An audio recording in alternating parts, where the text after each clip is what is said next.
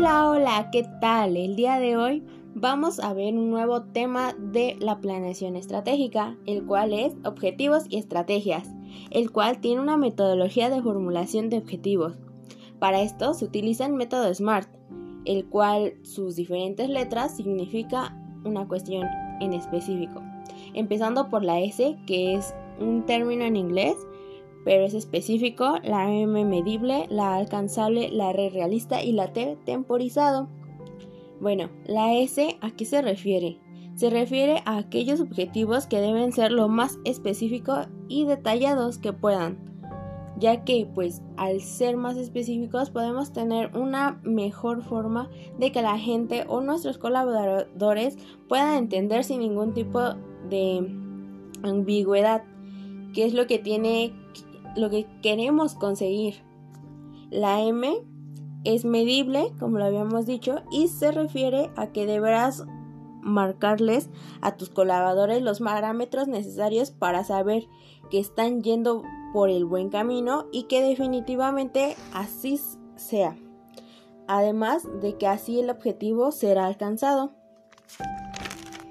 La A de alcanzable pues se refiere a antes de, que acontezcan el objetivo deberá buscar evidencia de que haga pensar que es un total alcance, totalmente alcanzables, es decir, que sea algo que sí se pueda lograr, no vamos a poner metas muy largas o cosas que jamás lo vamos a alcanzar.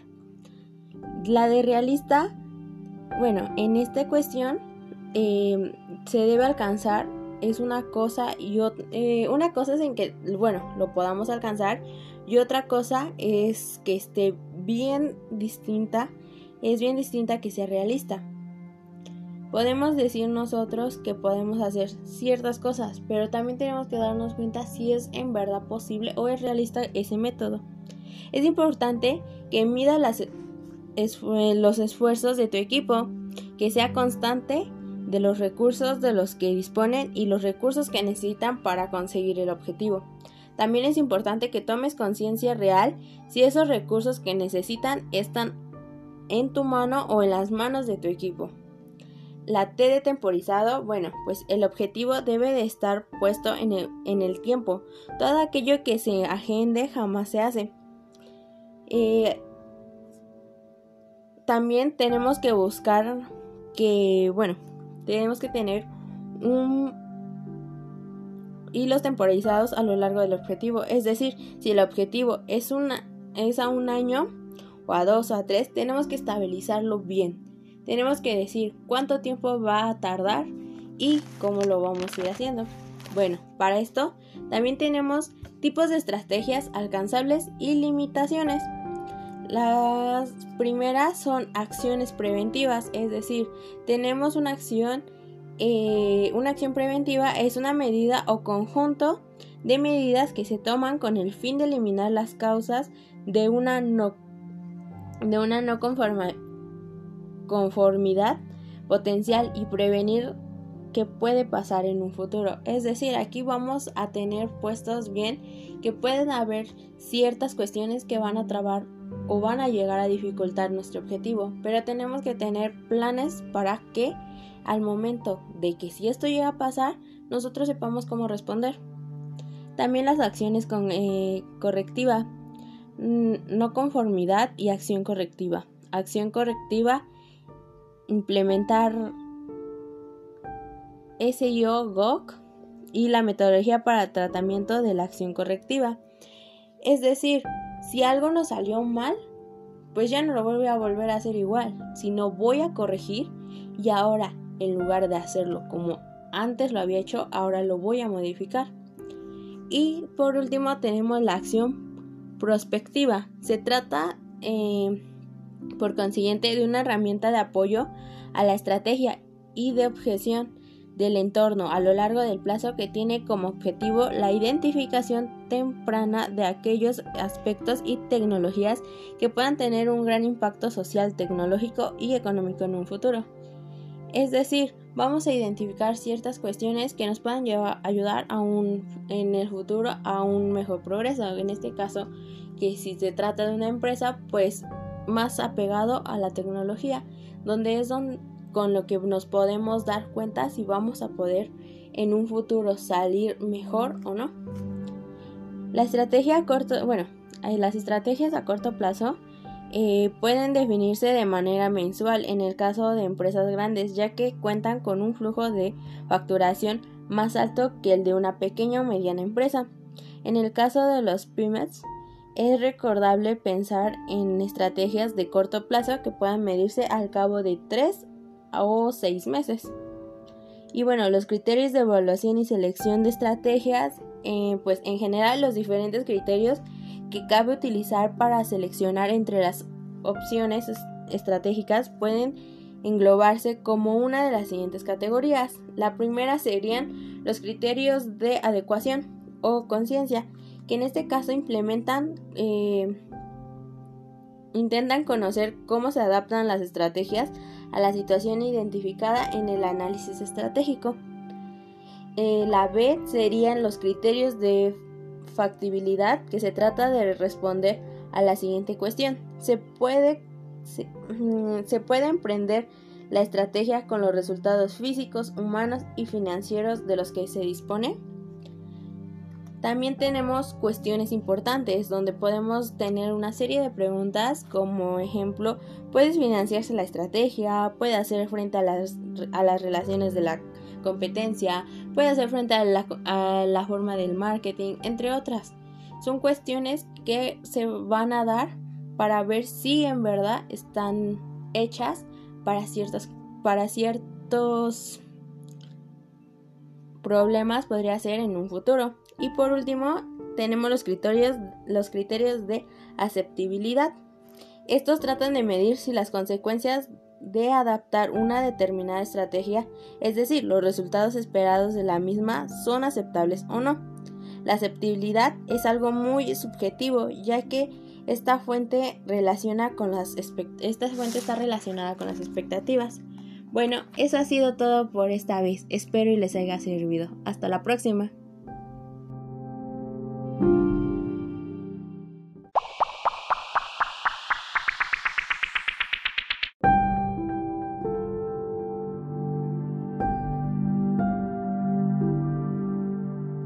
Hola, hola, ¿qué tal? El día de hoy vamos a ver un nuevo tema de la planeación estratégica, el cual es objetivos y estrategias, el cual tiene una metodología de formulación de objetivos. Para esto se utiliza el método SMART, el cual sus diferentes letras significa una cuestión en específico.